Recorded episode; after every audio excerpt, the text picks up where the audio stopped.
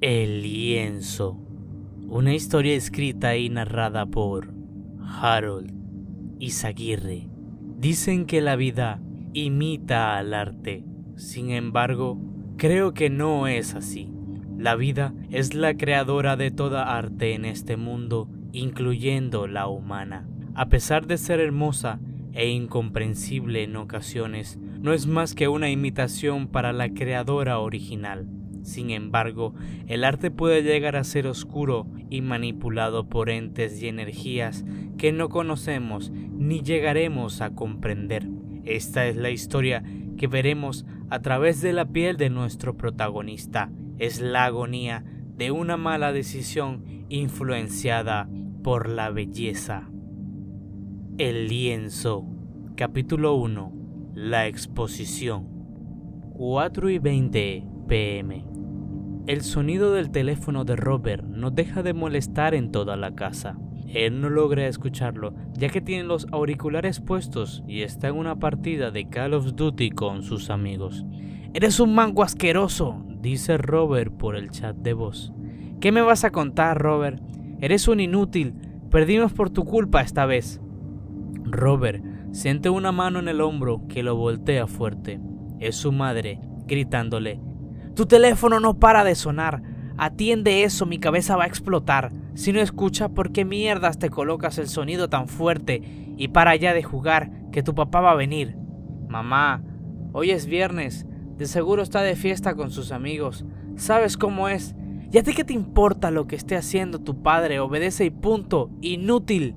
Dice la madre de Robert. Coloca un cigarrillo en el cericero, donde ya ve unas 20 colillas más. Robert solo calla, mira su teléfono. Era Dylan, su mejor amigo. En la pantalla ya habían unas 10 llamadas perdidas. Él repica unas tres veces y contesta a Dylan. Robert, ¿dónde coño estás? Es tarde, la expota tuya va a comenzar. Vamos, baja. Robert apurado se coloca sus zapatos mientras dice, sí, voy bajando, estaba jugando una última partida antes de irnos, ya voy. Si no bajas ya, me voy a fumar todo yo solo, dice Dylan, mientras escucha una calada por su parte. Luego tose y repite, apúrate, a esto no le queda mucho, y vuelve a toser.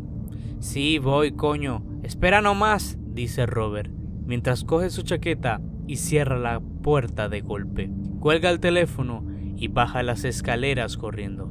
El edificio donde él vivía era muy viejo, olía todo a moho y a cigarro. Las paredes tienen manchas negras. En las escaleras se esconden las ratas cuando pasan las personas. Robert llega a planta baja muy rápido. Abre la puerta y siente el frío fuerte por culpa del invierno. La zona donde vive Robert. Hay un parque con muchos árboles. Es un barrio muy bajo. No hay casi delincuencia. Solo viven personas viejas allí. Sin embargo, el parque con los columpios y los subibajas están rotos y de color opacos, oxidados, no apto para que ningún niño jugara allí. Robert se coloca la capucha y camina hacia ese lugar oxidado de su cuadra. A lo lejos ve a Dylan, sentado, y humo sale de él, y piensa, mierda, ¿Ese idiota de verdad se va a terminar todo él solo? Cuando los dos pusimos para comprar, tengo que conseguir nuevos amigos. Pero en ese instante recuerda que él también ha hecho lo mismo muchas veces y cuando Dylan le reclama, solo le dice haber llegado antes. Así que lo que es igual no es trampa. Se repite a sí mismo. Cuando llega, Ve a Dylan sentado en el banco privado de la tos. No le da la mano, le quita el canuto y le da una fuerte calada y pregunta, ¿Cómo está? Dylan coge aire y dice, muy rasposa, no tiene casi sabor, pero tiene un pegue fuerte. Eso veremos, responde Robert, mientras saca otra calada y luego siente el picor y el sabor agrio en la garganta y luego viene la tos. Dylan, algo necio y apurado con los ojos ya caídos, dice, Oye, termina eso de camino al metro, ya vamos tarde. se nos van a acabar los puestos del evento. Vamos, dice Robert. Al llegar a la puerta del metro, tira la colilla en el piso, bajan y se cuelan. Mientras están esperando, dentro ya, Dylan dice, ¿por qué tenemos que tener esta vida de mierda? Solo fumamos, nos emborrachamos y de vez en cuando hay chicas que quieren estar con nosotros, pero de haber algo más. A lo que Robert responde, no me juegas con eso a esta hora.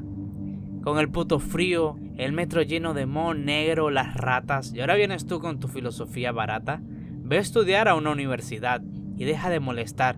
Tengo mucho ya con los problemas de depresión de mi madre, responde Robert, ya con los ojos caídos. A lo que Dylan dice, vale, no quería hablar, pero quería comentarte otra cosa que no fuese hierba, tatuajes y videojuegos, que al parecer es lo único que sabes hacer. Robert, con la cara sonriendo y algo burlona, le responde, Ya, mira, suenas como mis tías. Un día de estos los invitaré a ti, a mi madre y a ellas a un café para que me echen mierda entre todas. Dylan se ría del comentario y responde, pero tiene que ser un maquiato, si no, no acepto. Ambos se ríen mientras escuchan el ruido del metro que se acerca poco a poco. Una vez adentro, Robert saca su teléfono y se mete a Instagram para mostrarle las obras de tatuaje que van a mirar hoy. Parte 2. Enzo D'Angelo. Enzo D'Angelo era el nombre del tatuador más famoso y perfeccionista del mundo. En sus obras podía plasmar el estilo renacentista. Era el arte oscuro. Se podía apreciar el dolor y la angustia, pero a su vez la belleza y el miedo hacia lo desconocido, como puede ser las artes esotéricas y la magia. Sus tatuajes parecían cuadros, ya que él plasmaba a la perfección esos colores característicos de aquella época en la piel de sus lienzos. Las fotos son increíbles, ya quiero verlo en vivo, dice Robert, a lo que Dylan responde, una pieza de Enzo debe costar tres años de trabajo. Me encantaría tratarme con él. Robert, sin levantar la mirada al teléfono, responde, yo quiero hacer algo más. Me gustaría hacer un lienzo de Enzo. He escuchado que sus mejores obras no las eliges tú. Él tiene toda la libertad creativa del diseño. Ya, pero creo que a nadie le molestaría tener semejante obra de arte encima, dice Dylan. Cuando llegan a la estación, se bajan los dos del metro y van directamente hacia el evento. Parte número 3. La Expo La Expo es un lugar donde los mejores tatuadores van a exponer sus obras más recientes y tener algo de exposición de cara al público.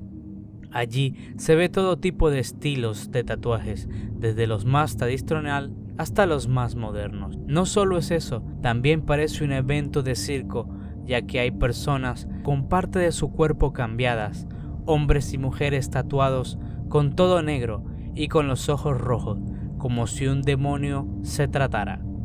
Sin embargo, Robert y Dylan no les importaba tanto eso, ya que habían asistido otros años Solo estaban esperando el evento de Enzo D'Angelo con mucha emoción, ya que eran tan solo unos chicos muy jóvenes. Robert tenía 21 años y Dylan tenía solo 20. Se llevaban un año nada más de diferencia. Se criaron juntos, pero eran muy diferentes. Robert se acerca a los stands donde estaban las máquinas de tatuaje y mira con cautela y mucha emoción pero a ver los precios se espanta. Más de 1500 euros por un equipo completo. Robert solo se apaga un poco. Dylan, al verlo con los ojos caídos, llega con dos cervezas y dice, ya trabajarás y puedas comprarte lo que quieras. A lo que Robert responde, con los gastos del puto alquiler, los gastos médicos de mi madre, no podré. Mi papá solo se preocupa por sus putas nocturnas de beber con sus amigos, responde con la cara enojada. Se toma la cerveza de un solo sorbo profundo. En ese momento se escucha un parlante dentro del evento. Por favor, las personas que vienen a ver al artista Enzo Di Angelo ya pueden entrar a la sala 4. Vamos ya, va a comenzar. Corre, Dylan, dice Robert, mientras que Dylan se toma de un solo sorbo la cerveza y corren hacia la sala 4. La sala 4 era como una especie de cine viejo con una tarima en el centro, no muy grande. Ven las entradas y buscan sus puestos. Están en el medio, ni muy atrás ni muy adelante del todo. Perfecto para mirar con claridad. Joder, por fin, después de todo lo que hicimos para llegar a este lugar. Robert sonríe y dice, sí, le dimos una golpiza a esos idiotas cuando compramos las entradas y se las robamos. Luego salimos corriendo.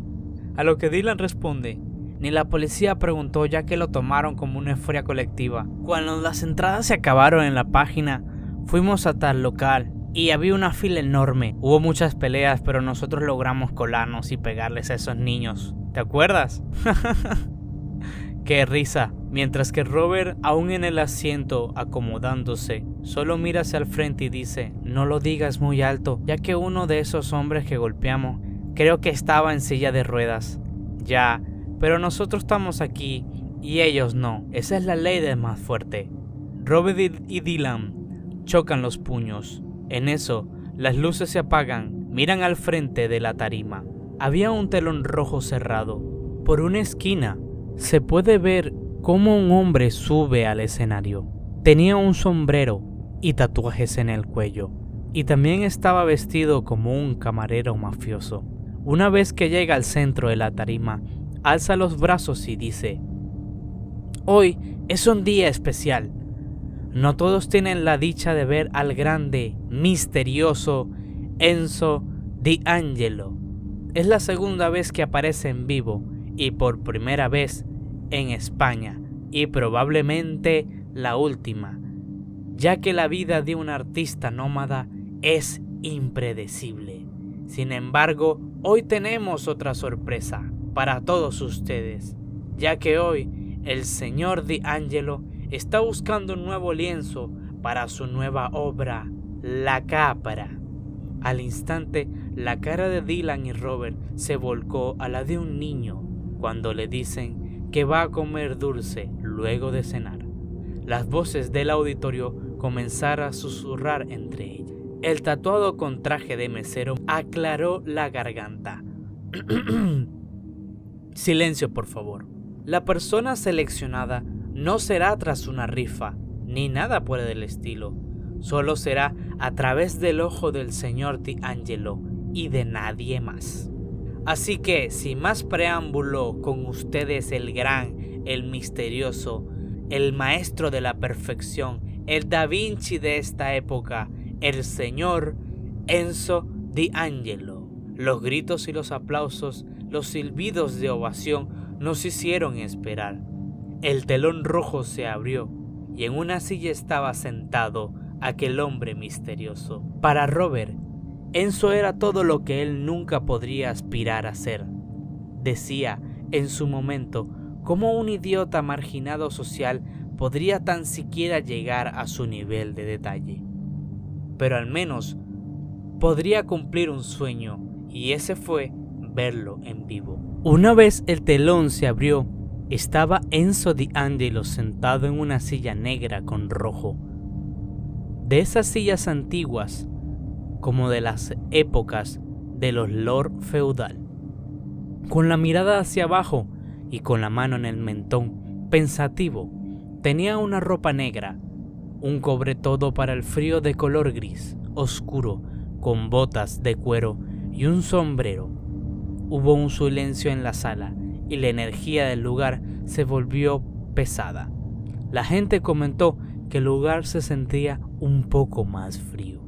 Enzo levantó la mirada y se vio su rostro. Parecía un modelo de revista. Tenía los ojos verdes, cristalinos, piel blanca y de rasgos griegos. Se levantó con delicadeza y dijo en un español algo tosco y con acento italiano, traigan al lienzo. En ese momento pasó al frente una mujer al escenario con una bata negra, cabello rubio, largo se volteó de espalda y Enzo dijo, Esta es la obra más reciente. Me tomó 10 días terminarla, pero logré superarme esta vez. Con ustedes le presento la cauta del mate. En ese momento, la mujer dejó caer la bata negra y se vio totalmente desnuda de espalda. Se pudo apreciar un tatuaje similar a la de un cuadro, perfectamente hecho. En términos generales, era en toda la espalda, hasta la zona de los glúteos. En ellos se podía apreciar en el medio un ángel con alas de dragón cayendo desconsolado hacia el vacío. Un relámpago logró impactar en aquella figura con alas de dragón. Las nubes cubrían casi toda la espalda y en ellas se podía ver a ángeles en la cima de las nubes, solo observando lo ocurrido. Pero el verdadero protagonista se lo llevaba aquel ángel con alas de dragón, cayendo hacia el vacío sin un mero esfuerzo por aletear sus alas y volar. Se podía apreciar unas pequeñas gotas de lágrimas que se deslizaban hacia la mejilla en la cara de aquel ángel. Los colores del tatuaje eran perfectos, como si de una obra de Donatello o Da Vinci se tratase. Era una clara referencia a la Biblia y a los relatos de la expulsión del demonio en el cielo. Era una representación tan impactante que se podía empatizar con aquel ángel caído llorando de molestia, frustración o tristeza. Pero al final, así es su arte, una representación de sus emociones hacia aquella historia. Robert logró conectar instantáneamente con el tatuaje. Dentro de su mente no podía creer que sus ojos lograron observar en vivo una obra con tan detallada inspiración, como si de un humano no hubiera realizado semejante majestuosidad. Luego de esta pequeña apreciación de parte del público, hasta incluso llegar a soltar algunas lágrimas, Enzo habló nuevamente.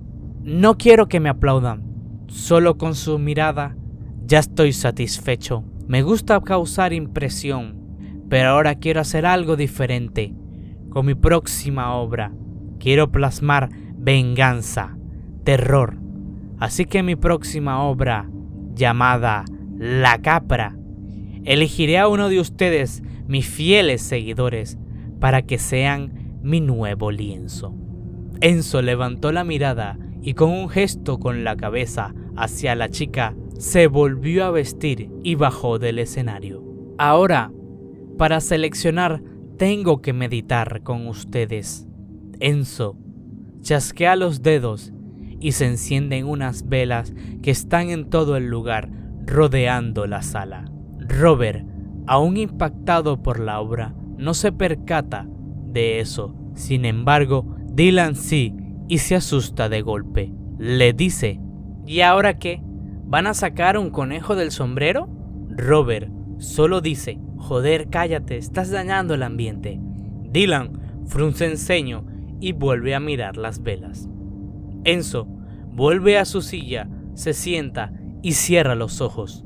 En ese momento suena una música clásica de piano de fondo, algo tenebrosa. Enzo respira profundo Inhala y exhala lentamente. Lo hace unas tres veces, pero la última respiración, el lugar se queda totalmente callado. El ambiente comienza a enfriar a tal punto que el respiro de los individuos que allí se encontraban se ve salir de su boca, como cuando hace mucho frío y comienzas a hablar. Robert se frota las manos y sopla en ellas, Dylan, por su parte, se coloca la capucha y comienza a tener muchos escalofríos. Él tiene ganas de salir, pero no quiere quedar como un cobarde delante de Robert, ya que ellos dos nunca han creído en nada paranormal. Para calmarse, pensó que solo se había estropeado la calefacción. Él sentía que hacía más frío allí dentro de lo que recordaba cuando estaba en el parque. Enzo se zambulló completamente en su meditación se veía salir vapor por el calor de su cuerpo. Tenía tal concentración que podía ver y sentir el aura de todos los que allí en esa sala se encontraban. Veía colores y podía escuchar a la perfección el sonido de las velas derretirse. Pasaron cinco minutos en completo silencio. La gente comenzó a murmurar sobre lo que ocurría. En ese momento, Enzo Di Angelo abrió los ojos, se levantó con delicadeza y señaló en el medio de la sala. Tú, chico. Robert mira alrededor y ve a Enzo señalándole, y creyó que era un error y voltea hacia atrás, a los lados, para ver quién podría ser. Enzo repite, tú, chico, dime tu nombre.